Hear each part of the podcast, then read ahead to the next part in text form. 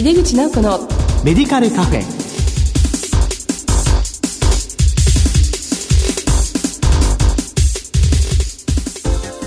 こんばんは。帝京平成大学薬学部の井出口直子です。井出口直子のメディカルカフェ。この番組は医療を取り巻く人々が集い語らい情報発信をする場です。今月は在宅医療をテーマにゲストをお迎えしてお送りしていきます。この後登場です。お楽しみに井出口直子のメディカルカフェ。この番組は手羽製薬の提供でお送りします。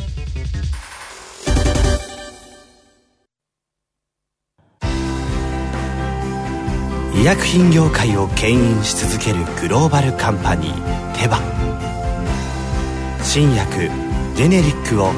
開発製造するハイブリッド企業です。患者さんの笑顔を大切にする薬剤師の皆さんとこれまでもこれからも手羽製薬帝京平成大学薬学部の井出口直子です。在宅医療特集の1回目です。今回は薬剤師の在宅療養支援におけるバイタルサイン活用と題してお送りします。ゲストをご紹介します。株式会社三薬局在宅薬物治療支援部長で、えー、日本在宅薬学会エヴァンジェリスト。これ、伝道師って意味なんですけども、まあ、いわば日在薬の切り込み隊長としてご活躍の奈良武さんです。奈良さんどうぞよろしくお願いいたします。こんばんは。よろしくお願いいたします。まずは先生のご略歴を教えてください。はい。えー、実はあの私、井出口先生とあの同じ大学を卒業しておりまして、えー、帝京大学相模湖にありましたね、はい、えー、帝京大学の薬学部をあの卒業いたしまして、えー、その後あ、再生会の病院に入局しまして、その後あの父が横浜で薬局をあの私が生まれた時からやっておりましたので、その薬局に戻りまして、そして、この在宅部門立ち上げをしてからですね、えー、この在宅の部分でお仕事をさせていただいて、5年、4年ぐらいに今なっているところです。はい、ありがとうございます。えー、まあ現在国の方針を踏まえて、まあ日本では入院から在宅へのシフトが徐々に進んでいます。えー、奈良さんはあの在宅薬物治療支援部長ということで、まあ現在この在宅医療に関してどのような取り組みをなさっているのでしょうか？はい。薬剤師が行う在宅医療っていうのにオリジナルを当てたいんですね。はい、で、やはりあの今いろんなところで地域包括とか地域での医療とかっていうふうに言われるんですけれども、看護師さんでもなく、介護の方でもなく、またあのお医者さんでもなく薬剤師のオリジナルの視点を持って在宅の医療をチーム医療として進めるということがすごく大事だと思うんですね。病院の中でもあの病棟ではいろんな医療スタッフがチームを組んでやってますよね。それはあの今度地域でやるという、まあ単純に考えるとそういうイメージなんですけれども、それの構築のために今あの仲間たちと一緒にですね、横浜や横須賀でですね、患者さんの数が徐々に訪問件数が増えてきているんですけれども、毎日そのようにやっております。はい、薬局薬剤師として、えー、多職種チームを組みながら、患者さんのお宅にも訪問していくということですよね。はい。えー、と、実際奈良さんの薬局では、こう、まあ、薬剤師が患者さんの、まあ、血圧、まあ、心拍など、あの、病気の状態を、まあ、判断する指標となるようなバイタルサインですね。これらのチェックっていうのはされてるんでしょうか？はい。まあ、血圧だけに限らずですね、体温であるとか、あとはあの酸素化の濃度を測ったりとかということはあの積極的に行っているんですけれども、うん、まずあのバイタルサインを取ってるっていう実例を2つ目的とともにお示ししますと、まずあの患者さんのところに行って血圧を測る、体温を測る、酸素化濃度を測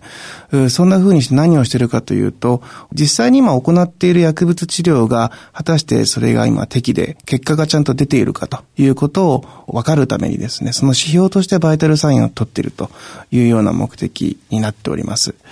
そしてもう一つはですね、地域の医療チームの中の共通の言語として患者さんを表す適切なツールとして使うんですね。例えば、病院を出てきて、自宅で療養をされている患者さんにですね、心不全だったとします。そうすると、今使っている薬を飲んで1週間後、その薬を飲んでから血圧がどのようになったか、また体重がどのようになっているか、ということをチェックするわけですね。でその内容を踏まえた上で、えー、病院の医師の方にですね、この1週間の間での服薬状況を伝えて、またあの、今回このような経緯をバイタルサインが辿っておりますので、利尿剤を追加した方がよろしいんではないでしょうかという提案、報告とともに、ドクターに挙げさせていただくわけです。えー、これはあの薬剤師にしかやはりできない考え方なんじゃないかなというふうに思うんですね。うん、アセスメント評価をするということですから。あと二つ目のことに関しては、例えば在宅医の先生、一週間一回とか診察をしていくんですね。そうすると、それ以外の日にちのところで薬剤師が一日訪問するというのは、その患者さんにとっても医療チームにとっても非常に貴重な機会になるわけです。例えばその時にその患者さんが咳き込んでいて、なんだか少し変だなというふうに思って、そして、体温を測って、酸素化の濃度を測って、で、少し聴診をさせていただいてというふうなことをして、今なんだかその患者さんの様子が少し変なんですと、咳き込んでて苦しいですというよりかは、酸素化の濃度がいつもこれくらいなのにこれくらいに下がっていますと。まだ熱がこれくらいあって、あの右の下肺野からこういう変な音がしましたというふうに先生に電話で伝えるのとはですね、在宅医の先生が報告を受けて、どのように動くかっていうすごく手がかりになるんですね。やはりあの、高齢の方なんかに対して、在宅医療を行っていることが多いものですから、実はその患者さんが肺炎を起こしかけていて、あ危ないところだったと。次の往診日はもう5日後になるので、奈良さんよく教えてくれました。ありがとうございます。というようなこともありました。実際、患者さん自身にはこう薬剤師がそういうバイタルサインを取るということに対しては自然に受け止めてる感じですか？患者さんがですか？患者さんのはい。あの、もちろんチームの中で看護師さんや医師にも共有していく中で、うん、彼らにはきちんとこういうことをさせていただきますというお話をするんですね。うん、あとは患者さんにも一番初めに、あの、訪問した時にですね、えー、その旨はお伝えします。うん、薬剤師が入ってそういうことをするメリットというのをきちんと患者さんに選択肢の一つとして教えて差し上げるということが大事で、そういうことを経てますので、まあ今まで患者さんに、あまりこう嫌だと言われたこともありませんし、まあ比較的あの、受け止めてありがたいなというふうに思ってくれてるという事例が多いように思います。そうですか。はい。この、まあ、日本在宅薬学会では、まあ、バイタルサイン講習会ですよね。はい、そうですね。ずっとやっていて、で、実際自分がセミナーをできるまでの、まあ、資格であるとか、その先のまあ、伝道師っていうね、エヴァンジェリストのところまでやられて、はい、恥ずかしいですね。ねまあ、切り込み隊長なんですけども、はい、まあ、切り込み隊長をこう意識した活動みたいなこともされてらっしゃるんですか？そうですね。あの、日本在宅薬学会の理事長は、医師である狭間健二先生なんですけれども、私が一番初めにやっぱり先生にお会いした時、バイタルサインを取ってみたくて、先生の話を聞きに行ったんですね。そこであの、金槌で頭を殴られたように、あの、感じまして、なぜかというと、やはり、バイタルサインを取ることが目的ではなくて、今最初にお話ししたような目的の手法のために、バイタルサインをやはり取るということが大事なんですね。それを教えていただいたわけなんです。ただ、狭間先生はやはりあの、ドクター、医師ですから、それを実際に、あの、薬剤師として、こう、使っていかないと意味がないだろうと。患者さんやチームに貢献して、ああ、これっていい取り組みだねと、薬剤師さんこういうことをしてくれるんだねと。いうふうに思っていただいてなんぼだなと。いうふうに思いまして、薬剤師である私が実践していくことによって、それが意味があるんじゃないかなというふうに思いましたし。はい。えー、奈良さん、それであの在宅のお仕事を始められてからまあ5年経つわけですけど、はい、この5年間の中でこう何か大きな変化とか感じることありますか？はい。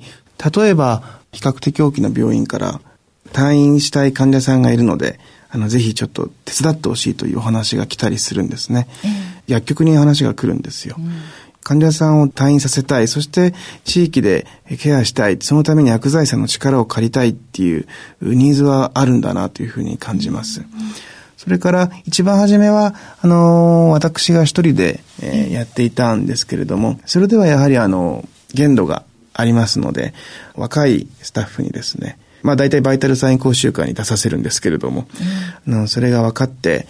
やってくれそうなあの薬剤師にはですね一緒に在宅の場面に連れていくということをしてるんですね、うん、教育していくという取り組みをこの5年経った今結構進めております、そうですか。はい薬物療法がうまくいったあるいは患者さんの治療にしっかり結びついたような何か成功事例などがありましたら教えていただけますか？はい。先ほど申し上げたように高血圧の患者さん、心不全の状態、病院を出て、そしてもう一度病院に再入院する。うん、もしくは病院から他のタイプの病院に転院するということを繰り返していた患者さんがいたんですけれども、お薬をきちんとお家で飲んでいただいて、そして経過をバイタルサインとともに説明して、そしてお薬の薬物治療の提案をさせていただいてということを繰り返しているうちにですね、えー、そういうことがなくなったんですね。病院の方では、ちょっとしたあのニュースになったというふうに聞いています。あの人再入院してこないけれども、どうして？帰ってこないね？って話になったそうなんですね。あの、退院されるときにですね、今まで病棟で患者さんを見ていた医師や看護師、えー、今度受ける側の在宅医、訪問看護師、そして訪問薬剤師、保健薬局の薬剤師ですね。この人たちがみんな集まってあの、退院時のカンファレンスをするんですけれども、こういうようなカンファレンスがやはり大事だというふうに思うんですね。はい、そこでの薬剤師の貢献っていうのは何、何だったんですかね？そうですね。あの、今の事例とは別なんですが、緩和をケアをやはりやってる患者さんが結構多いんですけれども、で、薬剤師はやはり痛み止めを中心とした薬物治療を積極的に行っていくんですよね。で病院では誰かしらがナースコールを押せば来てくれる状態にあったのが、やはり自宅だとそれがなかなか薄くなってしまいます。そこでやはり得た情報を皆さんに共有して、で、積極的にその痛み止め等に関する評価をして提案をどんどんしていって、それがチーム医療にやはり貢献して患者さんが自宅での緩和系がしっかりとできてですね、ご家族と大切な時間を過ごして、っていうようなことの事例につながったと思うんですね。で、やはりあの薬局に、えー、外来だけカウンター業務だけをしているときには感じなかった、その患者さんのために俺が何かをしなくちゃと。いうような、今目の前に痛みを訴えている患者さんがいて、涙を流されているご家族がいたときに、やはりその場にポンと薬を置いて帰ってくることは僕はできなかったんですね。しかも薬剤師としてできれば何かしなくちゃと。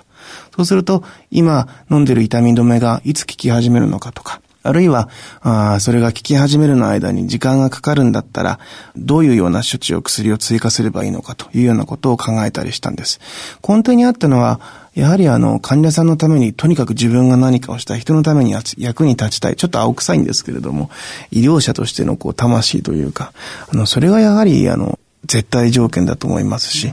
ただ、あの、私よく最近思うんですが、在宅、在宅ってよく言うんですけれども、本来やはりあの、外来、カウンター業務でもそういう精神を持ってやるべきなんじゃないかなっていうふうに思ったんですね。はい。はい、まあ、今日もあの、この収録にいらっしゃる前にね、退院される患者さんに付き添われて、はい、ね、ご自宅まで行かれてて、これ、すごく重要ですよね。はい、そのまま、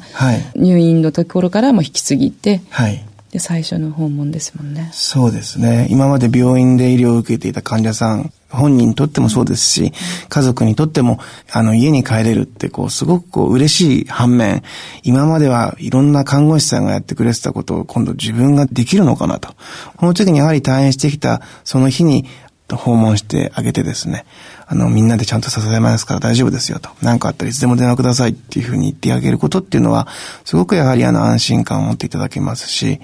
まあ、あの、血圧とか体温とかだけじゃなくて、状態をこう把握するということがですね、薬を飲んで何分後にどうなった、何日後にどうなったかってみんなバイタルサインなんですよね。それはあの薬剤師が渡すだけじゃなくて、その後のことどうなったかっていうことを気にするっていうことが、バイタルサインを取るっていう意味の本質だというふうに私は思います。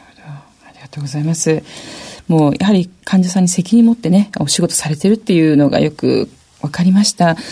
あの、かかりつけ薬局っていうのがまた今度の、はい、今ニュースになってますね。はい、あの、診療報酬でも、より強く薬剤師を意識してやっていかなくてはいけないんですけれども、その中に、まあ、在宅といいますか、まあ、包括ケアもありますし、まあ、ジェネリックの使用促進というのも出てきてるんですけど、このジェネリックの使用促進についてはどのようにお考えになりながら取り組まれていらっしゃいますでしょうか？はい。ジェネリックの推進は国がすごくしてるんですけれども、医療ですから、それにベクトルを合わせていくというのはとても大事なことだと思うんですね。だけども、どうしてやはりそのジェネリックを使っていくかっていうことを意味をしっかり考えて患者さんに進めていかないとやはり意味はないと思うんです。先発からジェネリックに変えるっていう裏にはやはりその方の経済的な状況であるとか、あるいは園芸の状態であるとか、誰がその薬を飲ませるのかというような生活環境をしてたりとか、それによって選ぶジェネリック品って決まってくると思うんですよ。それをやっぱりこうそこまで患者さんのところまで行って選んであげるということが大事だと思います。はい、ありがとうございます。もう非常にこうエネルギッシュなご活動なんですけれども、まあ、今後どのような方向で薬剤師としてあるいは切り込み隊長ですね、西大学の、として、はい、えー、考えていらっしゃるのか教えてください。はい。え日本全国のですね、よくあの僕あの同志同志ってあの言うんですけれども、同じ志を持ってる人ってすごく大事だと思うんですね。私があの、この横浜、横須賀の地域でですね、一人でやっててもやっぱりダメで、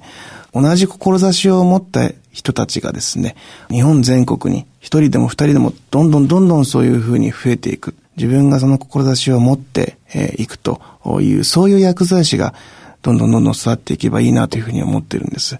やっぱりこう、今同じ時間、日本のどっかで自分と同じやつが同じように頑張ってるって思うと勇気が出るんですよね。そんな、あの、同士ができればいいなと思ってますし、先生、あの、学術大会というのが夏にあるんです。はい。はい。7月でしたね。はい。7月の17日と18日ですね。はい、えー、大阪で日本在宅薬学会の学術大会が行われます。えー、日本全国からですね、患者さんのために立ちたいっていう熱い薬剤師がいっぱい集まると思うんですね。そこにですね、ぜひ触れていただくっていうことが大事だと思うんです。ぜひ多くの方のあのご来場をお待ちしたいと思っております。はい、ありがとうございます。えー、日本在宅薬学会の学術大会ですね。まあ、詳細は、あの、日本在宅薬学会のホームページ等に、えー、どんどんこれから情報を公開していきますので、えー、ぜひ参加を考えてみてください。えー、というわけで、在宅医療特集の1回目は、薬剤師の在宅療養支援におけるバイタルサイン活用についてお送りしました。